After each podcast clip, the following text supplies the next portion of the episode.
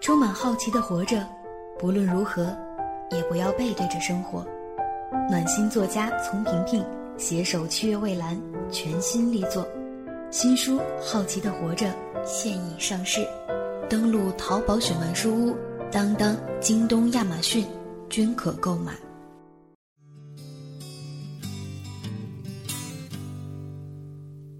在很久很久以前，你拥有我，我拥有你。在很久很久以前，你离开我，去远空翱翔。外面的世界很精彩，世界很无奈。Hello，大家好，欢迎收听雪漫电台，我是石榴。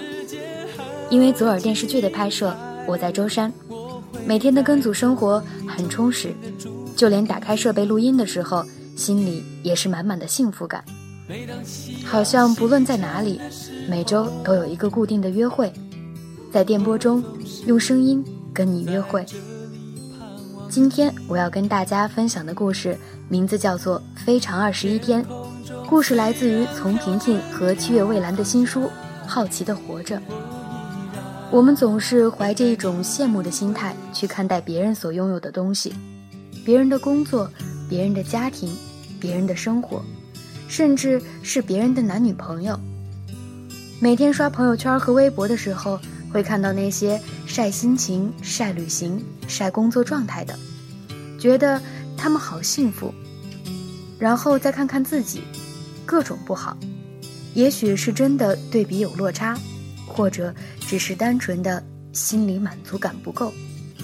我相信今天分享的故事会让你对这样的生活状态有新的看法。一起来听今天的故事，非常二十一天。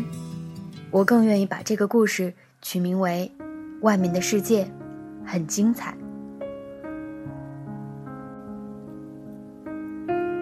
玉良是我的大学同学，我们学的是中文。毕业之后，我来到深圳打拼，在一家时尚网站当编辑，而他回了老家，成为一名高中语文老师。我们虽然身在两地，却经常会在网上交流自己现在的生活。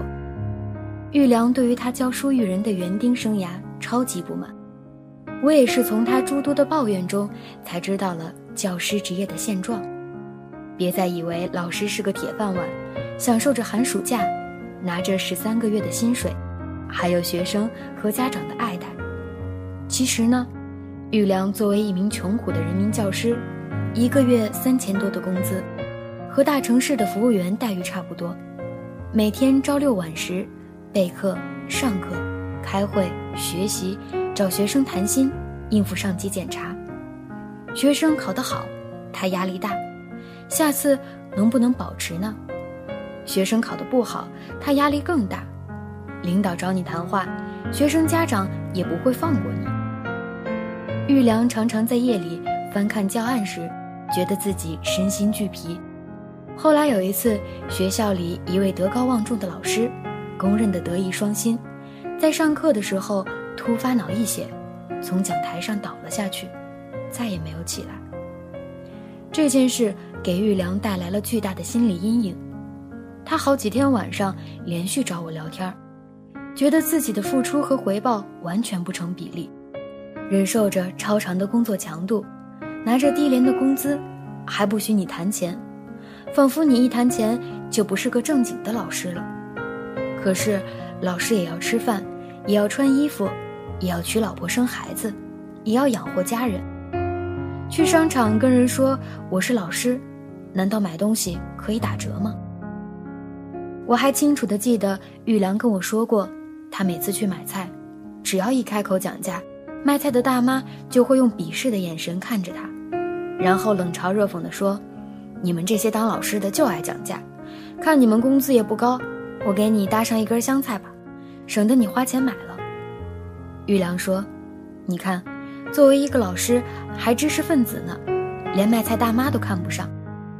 反正人民教师这顶巨大的帽子扣得玉良喘不过气，加上老师的圈子也比较窄，只有学生、家长和其他老师。遇到调皮捣蛋的学生，操碎了心还唠不到一声好，枯燥至极。所谓做一行怨一行，玉良对自己的职业怨念极深。而当时在时尚网站当编辑的我，却过着在玉良看来截然不同的生活。这份别人的职业，在他看来处处都是好的，比如常常采访各种不同的人群，从企业家到时尚达人到大明星，参加各种时尚派对，遇到各种好玩的事儿。每次跟他讲故事也都不一样，身边的同事和朋友新鲜有活力，加上深圳这个城市原本就生机勃勃，就算早上挤破头搭地铁去上班，生活。也很美好。对于玉良来说，深圳就像歌里唱的那样，外面的世界很精彩，他无比渴望到外面的世界体验一把，离开闭塞的小圈子，过上新鲜刺激的生活。还有一点很重要，那就是高薪资。他渴望挣多点钱，改善并不富裕的家人的生活。但对于真的离开家乡，走进别人的城市，玉良的内心也是无比纠结的。毕竟，在他这个年纪、这个资历，想要做一次这么大的改变，也是抽筋剥骨的。玉良挣扎了很久，最后在那个暑假到来的时候，他终于下定决心来深圳发展。我欣然同意，也积极地为他铺路，找领导好说歹说，夸玉良当年是我们中文系的高材生。人送外号“某某大才子”，编稿子写专访，当然没问题。领导禁不住我每天的唠叨，终于同意玉良过来上班。于是玉良收拾了行李，先寄过来。当时他寄了很多东西，看着就是一副置之死地而后生，再也不准备回去的架势。接着人也精神抖擞的来了深圳，租了房子住下，开始工作。玉良的这一步迈得挺豪迈，毕业后工作了三年，在老家来说年纪也不小了，突然来到深圳这样浮华的城市，一切从零开始，并不是一件简单的事。好在他的起步还算顺畅，我们单位给他的待遇是试用期五千块左右，过了试用期再调。这个薪资在深圳当然不算高。但是对于一个在这个领域没有任何经验，也没有特别技能的新手来说，这样的起点也不算委屈。玉良的表现还可以，加上我和组长全程跟进帮助他，手把手教他，有什么好的选题都想着他，带他一起去采访，教他做采访提纲。说实话，如果是一个普通的新人，是不可能受到这种待遇的。这个潜规则大家都知道，玉良也还算不错，除了采访方面有点沟通障碍，以及一个人的文风很难在短时间内迅速改变之外，也开始上稿了，这是一件好事。但是可能就是这个还不错的起点，给了玉良一种错觉，他觉得自己不止这个价。他开始不满意自己的薪资，觉得太低了。要去找领导，想直接跟领导说你要给我一万块的月薪，不然我立马走人。我没有开玩笑，如果不是我每天拦着他，真的去了。我当然不能让他这么做。在深圳可跟玉良以前在学校不一样，这里的竞争很大，每个人都好像一颗小小的螺丝钉，你走了，随时有另一颗螺丝钉做替补。你这么去跟领导说。领导还不让你分分钟走人。再说，我费尽心思、苦口婆心的说通了领导让你来，你这样冲进去提无理的要求，领导还不得骂我从哪儿找个神经病吗？我在这里工作三年多了，各种加班费加疯狂的稿费全在一起也才一万二，你才来几天，这一万块的月薪到底是从哪儿算出来的呢？但是换个角度想想。玉良还是我的亲同学，我们是一起走过青春的好哥们儿。他天真烂漫，但我不能跟他一起疯，只好每天劝着他：“你别这么冲动，好歹等转正之后再说。如果转正了还是没有达到你的预期，那我们再去找领导谈也不迟。这不才来了没几天吗？”那阵子玉良特别纠结，早上一起来就说：“不行，今天我要去跟领导说加薪，要一万块。”我劝劝他，他的情绪就会平复下来，又退了一步说：“行，我先好好做做看。”那段日子正好赶上我老婆怀孕，我都没有时间陪老婆，每天就像哄孩子一样哄着玉良，生怕他一冲动就敲开领导办公室的大门，义愤填膺地喊：“你要给我一万块！”这样的傻话。其实我很理解他。我也知道他满怀希望来到深圳，心里非常期待有一个彻底的改变，以为大城市的收入可以让一个人改头换面，地狱到天堂有个质的提升。但事实上，并非如此，比原来多出来的那部分钱，在深圳的高消费面前不堪一击，他心里的落差我都懂，所以。我也知道他几乎每天都出去找工作，开口就要月薪八千以上。可是你用什么来换取这八千块呢？除了三年普通语文老师的经历，那张空白的履历实在不足以支撑任何了不起的聘用。玉良找工作的失败是可以预见的。后来的几天，他也不找工作了，跟我念叨还是做老师好，然后就准备退房子要回去了。原来，玉良来深圳的时候并没有辞职，正赶上暑假，他就好像来夏令营了一趟似的。现在夏令营要结束了，他也不想玩了，又要回去过原先的生活。之前充满吸引力的别人的职业，在短暂的阵痛之后，也许已经成了他心里的渣滓洞。我至今还记得那天晚上，我们俩在阳台上抽烟。当时我们住在山上，可以俯瞰这座城市。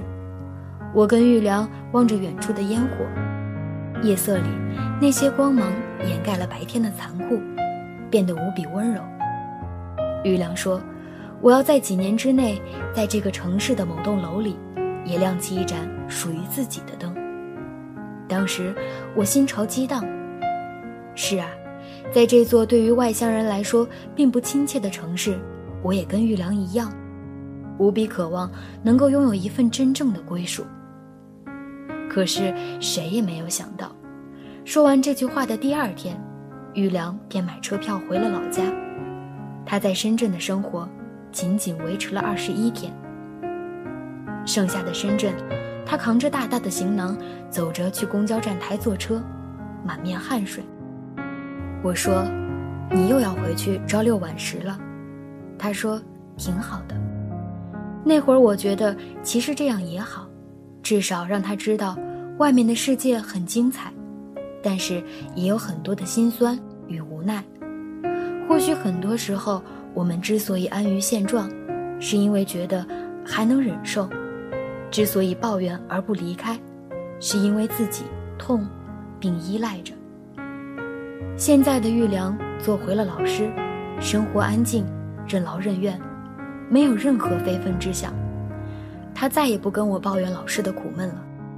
也许是觉得其实并没有那么苦闷。经历过了那二十一天，再跟我抱怨什么，我都会骂他活该吧。这个世上那么多人，活的都不一样，并没有一种生活方式是绝对对或者错的，只是人们对于熟悉的已经能够逆来顺受的痛苦。可以忍受很久很久，但是对于新鲜的刺痛，却一刻都不能忍受。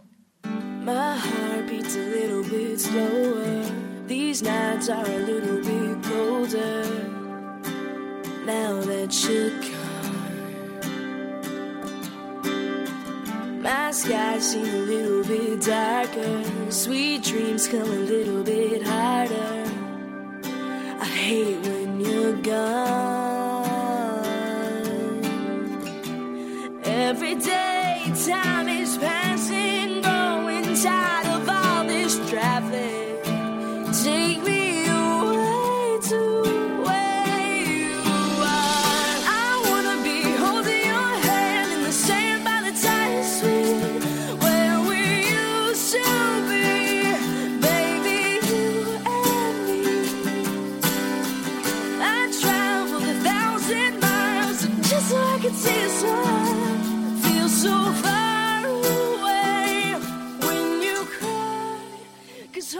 故事分享到这里就结束了。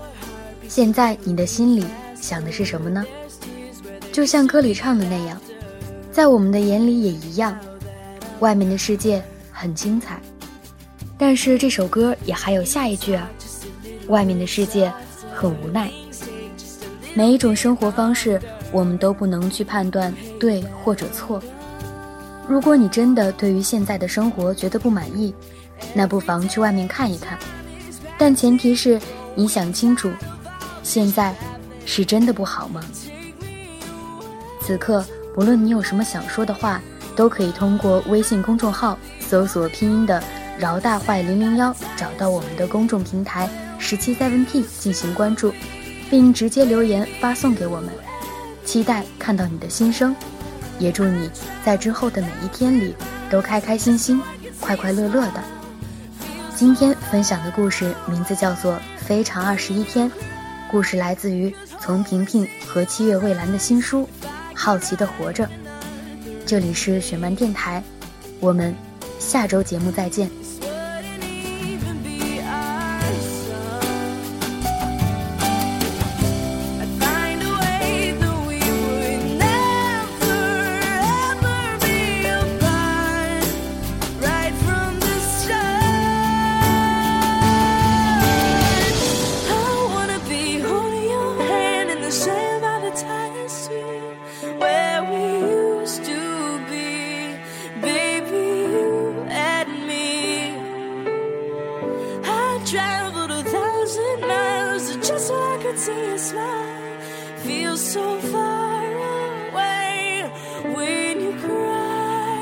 So. home.